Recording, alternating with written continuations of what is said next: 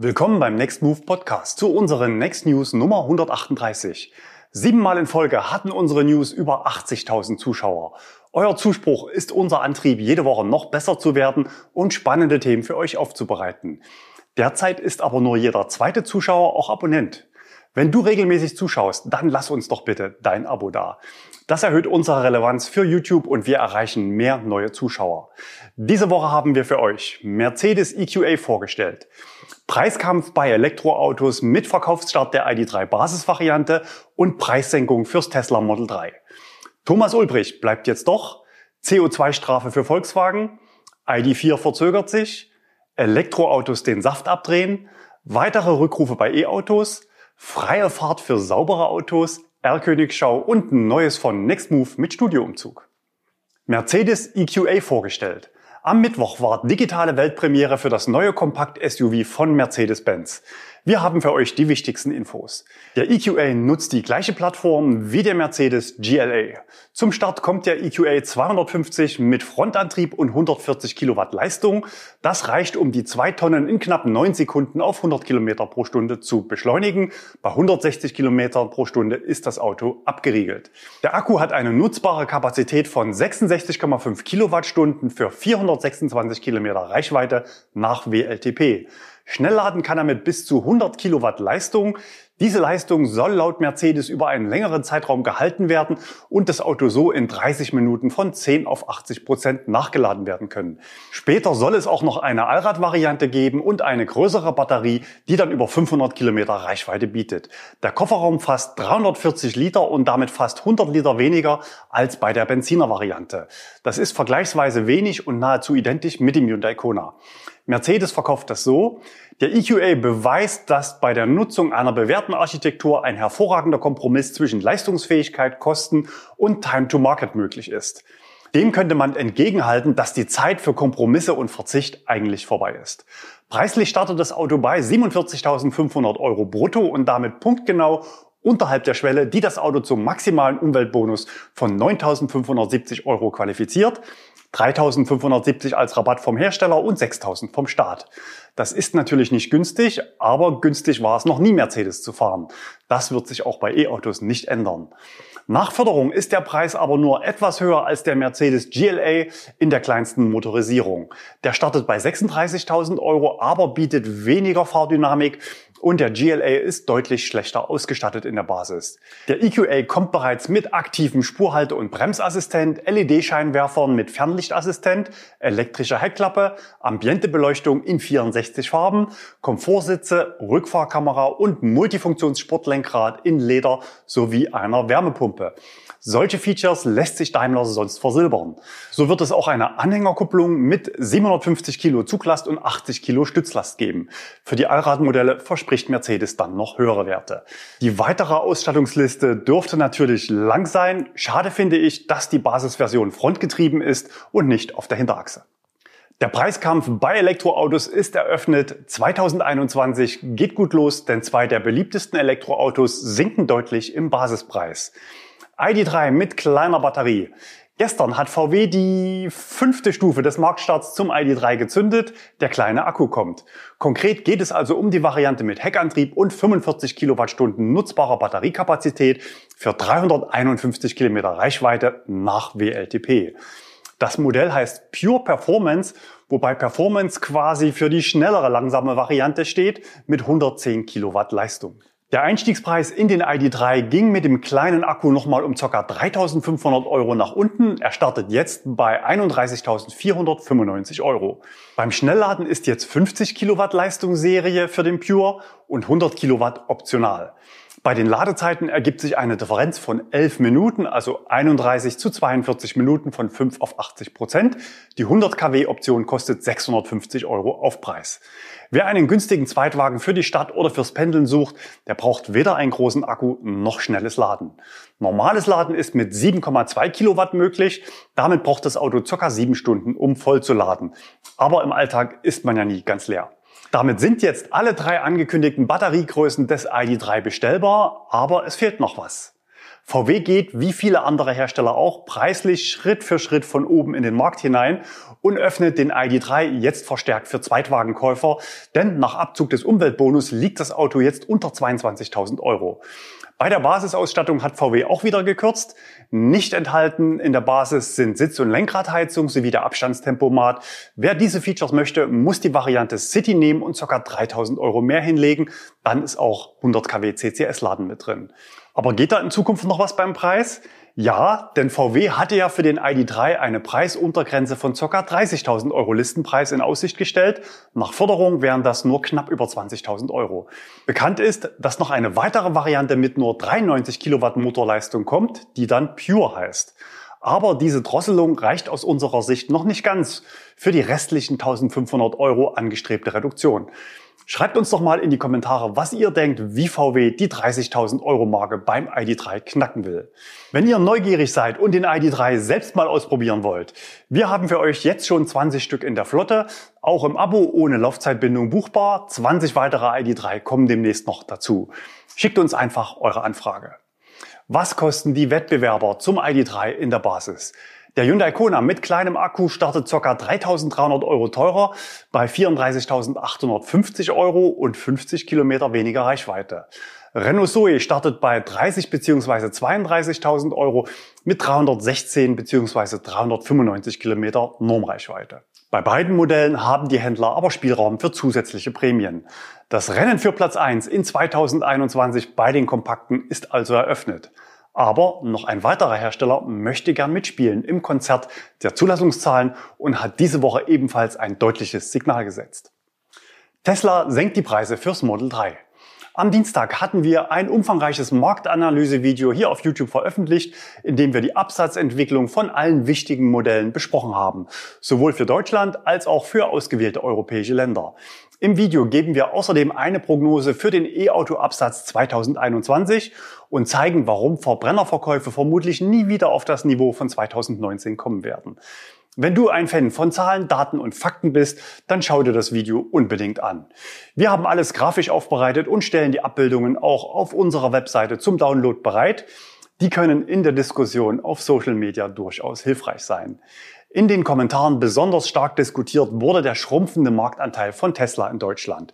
Während der Gesamtmarkt um 200 Prozent zulegte, konnte Tesla in Deutschland nur um rund 50 Prozent wachsen.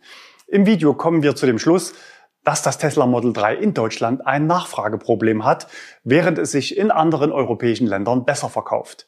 Wir hatten das zunächst augenscheinliche Rekordergebnis von Tesla im Dezember sehr klar als ungenügend eingeordnet und wir denken, dass Tesla das auch so sieht.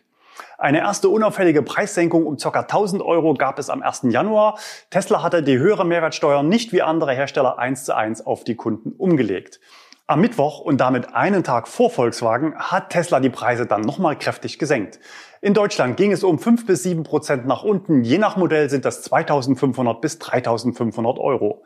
Das Basismodell kostet damit nach Abzug der Förderung unter 35.000 Euro und ist ja schon relativ hoch ausgestattet. In anderen Ländern gab es nur kleinere Preisanpassungen. Der Vergleich mit anderen Ländern zeigt klar, dass Tesla in Deutschland besonders aggressiv bepreist, man könnte auch sagen sehr attraktiv. Wir schauen auf die Nachbarmärkte und haben dafür jeweils den Herstellerrabatt für nationale Förderprogramme rausgerechnet.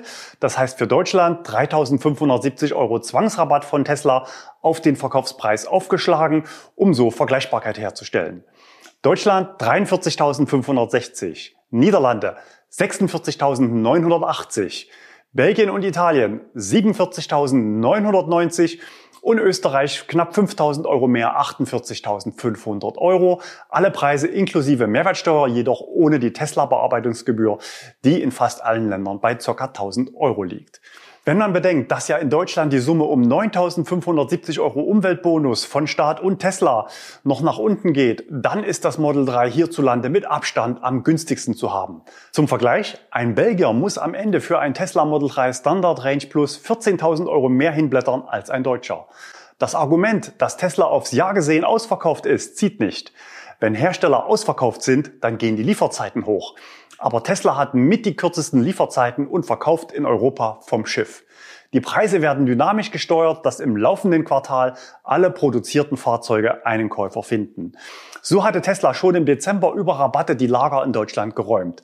Das Ziel war klar, alles musste raus. Zunächst 2000 Euro Rabatt auf die Standard Range Plus aus China und dann nochmal 1000 Euro nachgeschoben und kurz vor Schluss sogar kleine Rabatte auf die restlichen Facelift Allradautos. Natürlich würde auch Tesla lieber mehr Autos zu höheren Preisen verkaufen. Häufig bekommen wir auch Fragen zu den Leasingkonditionen. Warum ist Tesla bei gleichen Listenpreisen in der Leasingrate deutlich teurer als andere Autos, gerade für Dienstwagenkunden? Erstens, bei Tesla gibt es keine Großkundenrabatte, während Flotteneinkäufer bei anderen Marken fast überall Rabatt bekommen und den in die Leasingrate teilweise einpreisen. Zweitens, die Verkaufspreise bei Tesla schwanken so stark, dass Leasinggesellschaften großen Unsicherheiten beim Restwert ausgesetzt sind und das preisen sie natürlich mit ein. Kleines Beispiel. Ein Tesla Model 3 Performance mit einfachem Autopilot kostete in Deutschland vor zwei Jahren ca. 19.000 Euro mehr als heute. Wenn die Leasinggesellschaft so ein Auto heute vom Kunden zurücknimmt, könnt ihr selbst rechnen, ob sich das Geschäft gelohnt hat. Für Neukunden ist es natürlich extrem gut, dass die Preise für Elektroautos ins Rutschen kommen. Soll ich jetzt als Interessent nun zuschlagen oder wird das so weitergehen mit den fallenden Preisen? Unsere Einschätzung zum Tesla Model 3. Wenn du ein Model 3 haben willst, dann kauf es jetzt. Denn den richtigen Zeitpunkt zu treffen ist bei Tesla noch schwieriger als bei anderen Marken. Aber je früher man wechselt, umso länger hat man Freude am elektrischen Fahren. Und direkt nach einer Preissenkung zu kaufen ist besser als unwissend kurz davor. Bei Tesla ist auch eine leichte Preiserhöhung in Kürze jederzeit denkbar, wenn die Nachfrage nun sprunghaft anzieht. Und der Blick auf die Nachbarmärkte und die zugleich hohe deutsche staatliche Förderung verschaffen doch etwas mehr Sicherheit für die persönliche Restwertprognose. Wir bleiben bei allen Marken an den Preisen dran und teilen unsere Markteinschätzung mit euch. Dein Kanalabo lohnt sich auf jeden Fall. Wenn du das Model 3 vor dem Kauf ausprobieren willst, dann haben wir für dich im Februar noch freie Termine an den Standorten Hamburg, Berlin, Leipzig und Stuttgart. Aktuell gibt's 20% Rabatt auf alle Kurzzeitmieten bei Nextmove. Was glaubt ihr, warum Tesla gerade in Deutschland so aggressiv bepreist? Schreibt es uns gerne in die Kommentare. Thomas Ulbrich bleibt jetzt doch bei VW. Zuletzt war er Markenvorstand Elektromobilität und verkündete im Dezember seinen Abgang bei VW. Im Zuge der Auflösung seiner Vorstandsposition wollte er Ende März den Konzern aus rein privaten Gründen verlassen. Diese Woche kam die Knallernachricht, dass er bleibt. Und nicht nur das, er wird sogar befördert zum Vorstand Technische Entwicklung bei VW. Unsere Einschätzung, Thomas Ulbricht ist im Konzern von Mitarbeitern und auch früheren Kollegen hochgeschätzt. Er gilt als kollegial und durchsetzungsstark. Zudem verfügt er über ein sehr tiefes Wissen in Bezug auf die besonderen Herausforderungen der neuen ID-Familie, von Ladeinfrastruktur über Softwarethemen bis hin zu rechtlichen Fragen. Die Presse feierte ihn zuletzt als Problemlöser und Retter des ID3. Ob Ulbricht gepokert hatte oder intern die Angst umging, dass er zu einer Neuansiedlung nach Grünheide wechseln könnte, wissen wir natürlich nicht. Ich hatte im Dezember die Gelegenheit, mich über zwei Stunden in einem spannenden Gespräch mit ihm zu den Entwicklungen rund um die neuen E-Autos bei VW auszutauschen. Im Interview hat er uns bestätigt, dass beim ID3 und ID4 wirklich noch eine Menge Luft nach oben ist. Wenn euch interessiert, was der ID4 besser kann als der ID3, welches Auto Thomas Ulbrich im Alltag fährt und ob er das Model Y schon mal gefahren ist, dann findet ihr das Video oben rechts. Meine Meinung ist, dass es für die weitere Entwicklung der Elektromobilität bei Volkswagen sehr positiv ist, dass Thomas Ulbricht dem Konzern erhalten bleibt. Wo ist der Haken? Die letzten Jahre war er voll auf Elektro. Zum neuen Aufgabengebiet zählen natürlich auch Verbrenner. CO2-Strafe für Volkswagen. Die Berechnung des CO2-Flottenwertes ist hochkomplex. Alle Länder der EU und des europäischen Wirtschaftsraumes fließen mit ein. Jede Ausstattungsvariante wird auf Basis seines Gewichts und Motors einzeln berechnet. Noch dazu gibt es diverse Sonderfaktoren. Sowas zu rechnen dauert auch bei großen Herstellern. Von Strafzahlungen gefährdet waren vor allem Ford, Daimler und Volkswagen. Die ersten Zahlen meldet jetzt Volkswagen und natürlich werden die Erfolge in den Vordergrund gestellt. Marke Volkswagen Pkw übererfüllt europäische CO2-Flottenziele 2020. Volkswagen verdreifacht Auslieferung von vollelektrischen Autos in 2020. CO2-Durchschnittswert der Pkw-Neuwagenflotte liegt in Europa rund 6 Millionen Gramm unter den gesetzlichen Zielen. 6 Millionen Gramm ist halt zu geil, ja. Aber auf Konzernebene reicht es noch nicht. Der Zielwert des CO2-Pools mit weiteren Herstellern wird knapp um rund 0,5 Gramm pro Kilometer verfehlt. Das heißt also rund 50 Euro Strafe pro Auto klingt nicht viel, aber am Ende sollten es ca. 200 Millionen Euro Strafe bedeuten. VW hatte entsprechende Rücklagen gebildet. ID4 verzögert sich. Im Dezember hat VW in Deutschland 2400 ID4 zugelassen. Davon gingen genau null Fahrzeuge an Privatkunden und das soll wohl noch mindestens zwei Monate so bleiben. Die Lieferprognose für bestellte ID4 der First Edition liegt aktuell bei Ende März, Anfang April. Das hat uns überrascht, denn auch die ID4 für unsere Flotte sollen erst im April kommen.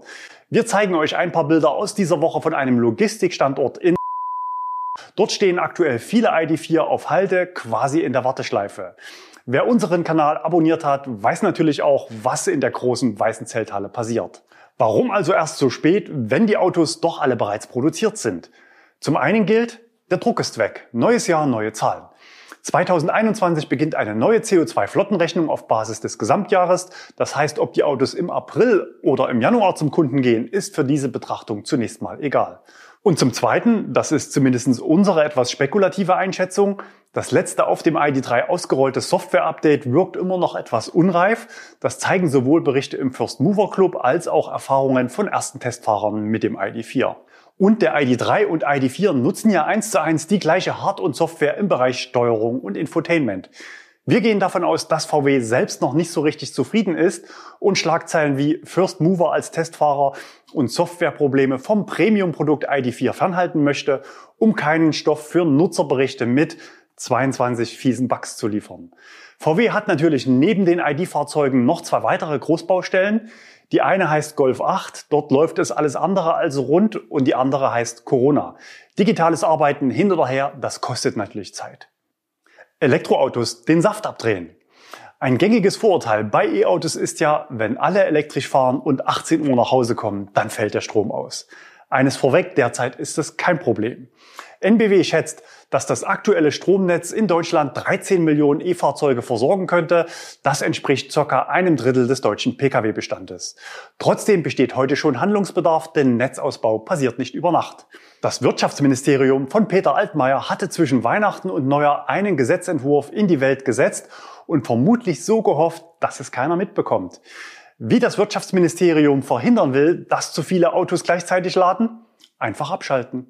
Anstelle eines smarten Netzes, das mit dynamischen Preisen netzdienlichen Stromverbrauch belohnt, fällt dem Wirtschaftsminister nur stupides Abschalten ein, und zwar bis zu zwei Stunden. Das zeigt die derzeitige Haltung des Ministeriums zu allem Neuen.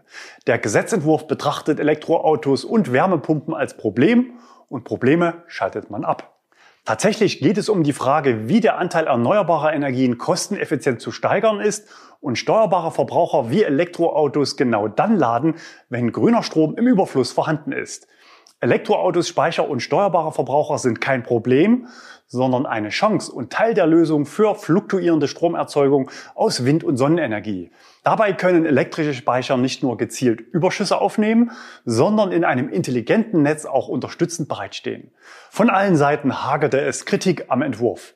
Peter Altmaier zog die Notbremse und schob den schwarzen Peter nach unten. Eine Sprecherin des Hauses verkündete, es handelt sich um einen Entwurf der Arbeitsebene, der nicht die Billigung des Ministers gefunden hat. Wenn das wirklich so gelaufen ist, stellt sich die Frage, ob der Minister sein Haus noch im Griff hat, wenn unabgestimmt sinnlose Referentenentwürfe auf die Homepage gestellt werden. Die Arbeitsebene muss also nochmal ran. Der Schaden ist aber bereits angerichtet, denn der missglückte Entwurf ist Wasser auf die Mühlen der Kritiker und Bedenkenträger. Viele Zuschauer haben uns verunsichert angeschrieben, ob man angesichts dieser Pläne überhaupt noch ein E-Auto kaufen kann. Wir glauben, dass dieses Thema wohl erst nach der Bundestagswahl wieder angegangen wird und dann vermutlich auch von anderen Akteuren. Mein persönlicher Ladebedarf im Alltag liegt übrigens bei circa 10 Stunden. Nicht pro Tag, sondern pro Woche. Und wann das passiert, ist mir egal. Weitere Rückrufe bei E-Autos. Innerhalb weniger Wochen hat uns Hyundai zum zweiten Mal den Briefkasten vollgemacht.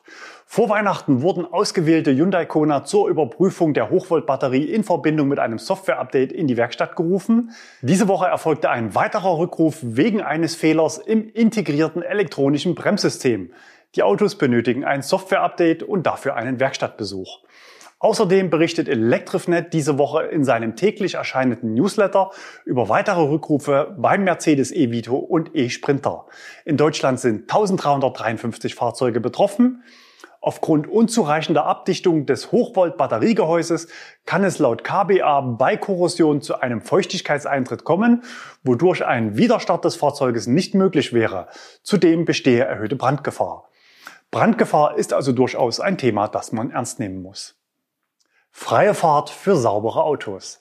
Die meisten unserer Zuschauer leben in Deutschland, aber wir freuen uns sehr, dass 7% unserer Zuschauer aus Österreich und 5% aus der Schweiz einschalten und auch regelmäßig kommentieren. Den Schweizer E-Automarkt haben wir in unserem Analysevideo diese Woche mit vorgestellt. 8% aller Neuzulassungen sind dort rein elektrisch und Tesla Model 3 hat 25% Marktanteil. In Österreich liegt der Anteil mit 6,4% knapp hinter Deutschland. Unser Zuschauer Stefan wohnt im Grenzgebiet zu Österreich, fährt E-Golf und jetzt ID3 und hat uns diese Woche auf eine Besonderheit auf Österreichs Autobahn hingewiesen. Dort gilt nämlich das sogenannte Umwelttempolimit IGL auch als Lufthunderter bezeichnet. Bei Überschreitung bestimmter Grenzwerte für Stickoxide und Feinstaub wird das Tempolimit von maximal 130 auf 100 Kilometer pro Stunde herabgesetzt, um die Emissionen zu reduzieren. Das passiert relativ häufig auf ca. 20 Prozent der Autobahnen Österreichs. Seit Sommer 2019 wurden Elektroautos und Wasserstoffautos von dieser Regel ausgenommen und dürfen schneller fahren. Aber nur, wenn diese Autos nach österreichischen Gesetzen als lokal emissionsfrei gekennzeichnet waren. Das passiert durch ein grünes Kennzeichen. Weil nur österreichische E-Autos diese Anforderungen erfüllen können, durften ausländische E-Autos genau wie Verbrenner maximal nur 100 Kilometer pro Stunde fahren, das war am Anfang nicht allen klar. Auch ich bin 2019 auf meiner Fahrt nach Sizilien sehr schnell durch Österreich gefahren. Mir gleich getan hatte es auch unser Zuschauer Stefan. Ihn hat der Fahrspaß auf der Überholspur 50 Euro gekostet. Das fand er nicht lustig, denn sein Auto war ja voll elektrisch und hat trotz höherer Geschwindigkeit die Luft nicht verschlechtert. Er schreibt, da ich mich ungerecht behandelt fühlte, wandte ich mich mit einer Diskriminierungsbeschwerde an die Europäische Kommission. Sowas kann natürlich dauern, aber die EU-Kommission ist aktiv geworden und hat jetzt nach 17 Monaten geantwortet. Ich freue mich, Ihnen mitteilen zu können, dass die Republik Österreich den Verstoß gegen EU-Recht beendet und ihre Rechtsvorschrift geändert hat, nachdem die Kommission die Behörden der Republik Österreich mit ihrem Fall befasst hat. Ihr Fall konnte somit geklärt werden. Lieber Stefan, vielen Dank für deinen Einsatz. Geklagt hatte übrigens auch der ADAC. Ab jetzt also Schnelle Fahrt für saubere Autos auf Österreichs Autobahn. Einziges Problem, zumindest was deutsche Fahrzeuge betrifft, woran sollen denn unsere Nachbarn aus Österreich ein Elektroauto erkennen? Am E-Kennzeichen ja nicht, weil das bekommen ja hierzulande auch Hybride und die sind ans Tempolimit gebunden. Ein Tesla Model 3 oder einen VW ID3 erkennen die österreichischen Polizisten vielleicht noch, aber bei einem Kia Niro oder BMW iX3 oder verschiedenen Audi e-tron Modellen wird es schon deutlich schwieriger. Und natürlich müssen Österreichs Polizisten auch die Kennzeichnung von E-Fahrzeugen aus allen EU-Ländern kennen. Für Deutschland ist dieses Problem übrigens bereits gelöst. Frage an die Profis. Wie muss ich mein im Ausland zugelassenes E-Auto kenntlich machen, um die deutschen Privilegien für E-Autos in Anspruch zu nehmen? Zum Beispiel die Gestattung der Nutzung einer Ladestation mit dem Zusatzschild elektrisch betriebene Fahrzeuge. Die Antwort? Bei einem Fahrzeug im Sinne des Absatzes 1, das nach den Vorschriften seines Herkunftsstaates, der nicht die Bundesrepublik Deutschland ist, zur Teilnahme am Straßenverkehr berechtigt ist, erfolgt die Kennzeichnung durch eine Plakette nach Anlage 3a, die an der Rückseite des Fahrzeuges gut sichtbar anzubringen ist. Die Plakette wird auf Antrag von einer vom Antragsteller ausgesuchten Zulassungsbehörde ausgegeben. Mit dem Antrag ist einer der folgenden Nachweise vorzulegen und so weiter.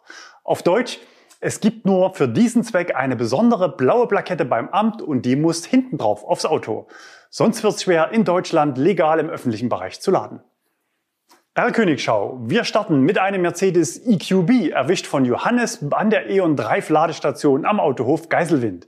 Die Ladesäule zeigt zwar keine Ladeleistung, sondern nur die Zeit und die geladenen Kilowattstunden, aber allein der Durchschnittswert der Ladeleistung, ich komme auf 108 Kilowatt, reicht für Johannes und den EQB für einen neuen Bestwert in unserem Ranking.